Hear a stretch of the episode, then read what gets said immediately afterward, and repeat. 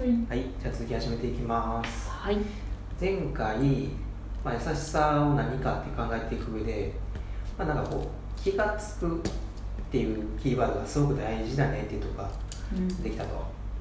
で、それってこんな事例に似てるよねみたいないろんな事例を最後の方話したりしたんですけど、その続きで、なんかこう、あ最近見つけたなと思ったのは、その、これなんか最近出たサービスで、そのベータ版が出たばっかりですよ。うん。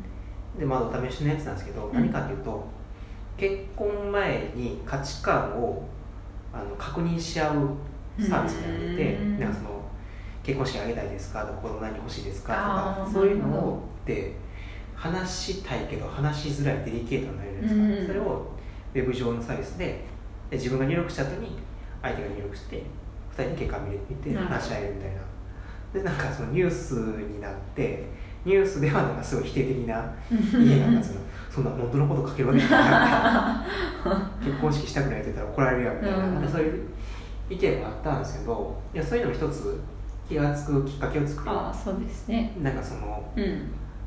ものなのかなと思った時になんかいろんな可能性出てくるなと思って、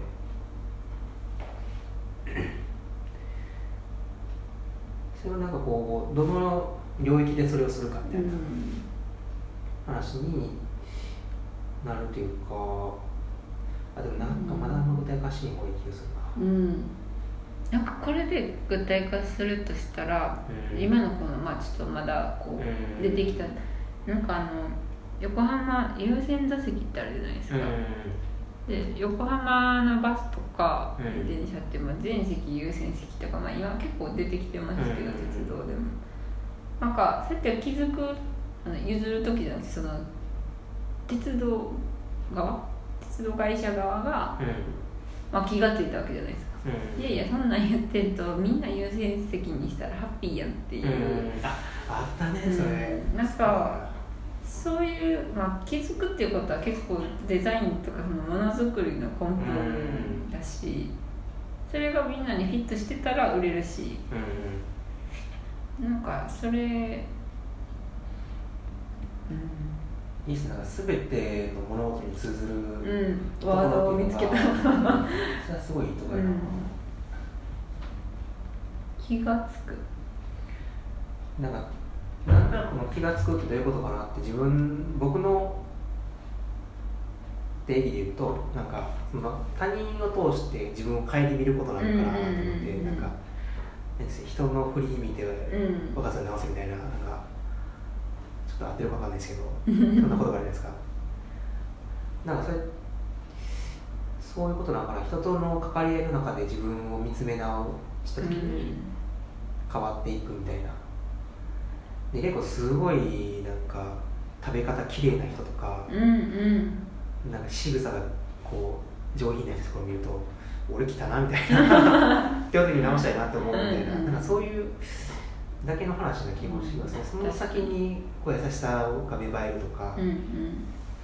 別の何かが芽生えるとか、なんていうかその今土井さんが言ってくれたみたいな、他者の行動を見て自分が気づくこともあるし、他者の動きを見てこっちが気づいてアクションを起こせることもあるし、まあ、そういう内省的なことでもありうん、すごいあのなんていうんですかあー外に向けて外に向けての発散的なことなんかすごいこう、うん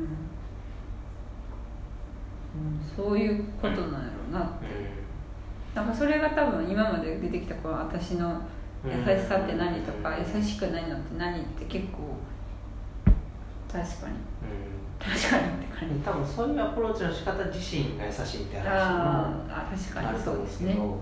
多分今後なんかやっていくのはそういう気が付くうん。きっかけをどう作るかというかどうやって気づかせるかうん。何を気づかせるかみたいな、なんかそういうアプローチになってくるのかなと思って多分無限にいろんなことができて、うん。多分その何をやったとしても木村さんのやりたいことって言えちゃうような気もするんですよ、そうですね。でそこまで来たのは結構いい感じやな、うん。なんかなんか足りない気がする。なんでしょうかね。やっぱり絞らんとあかんのですかね。気づく領域をああそうかもしれないですね、うん。なんかその今そう僕らはホワイトボードみたいな喋ってるからなんですけど、うん。まあ、その住宅みたいな話と医療みたいな話を優しさっていう考え方で融合した時に新しい領域が何かみたいな,、うんうん。なんかそこを考えることが必要な気がしますね。なんか方法じゃないですけどうん。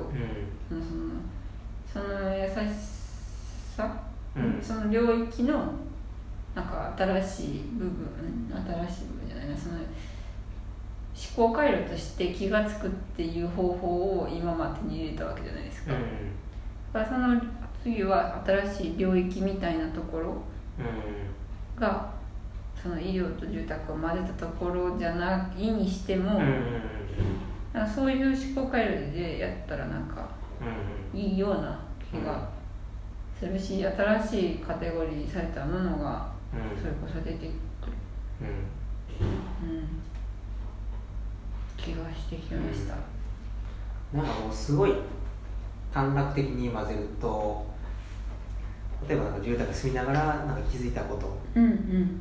を通してどんどんアップデートしていくみたいな、うんそういう仕掛けっていう話もあるけどそれあるやんみたいな。うん。そうなんですよね。なんかこう多分考えないといけないのは考えないけないことはないけどうん。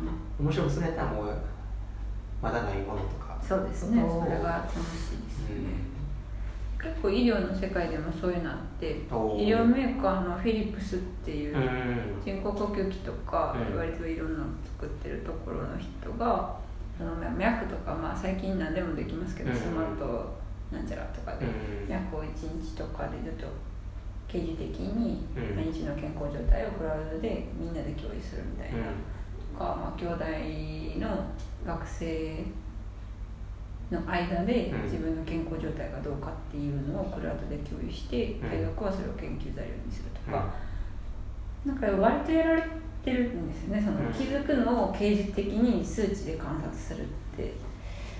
だからなんかそういうなんか結構アカデミックって言ったらちょっと語弊があるかもしれないですけど。うん。うんビッグデータ扱う系じゃなく生きたいっていうのは確かにありますよね。確かに。それは太刀打ちできへん領域になってきますもん。ね、なんかそれがまた気が気が付くということとはまたちょっと違う気もしますしね。気づかされる感じがする。もうちょっと木村さんだからみたいな領域というか、うんうん。なんか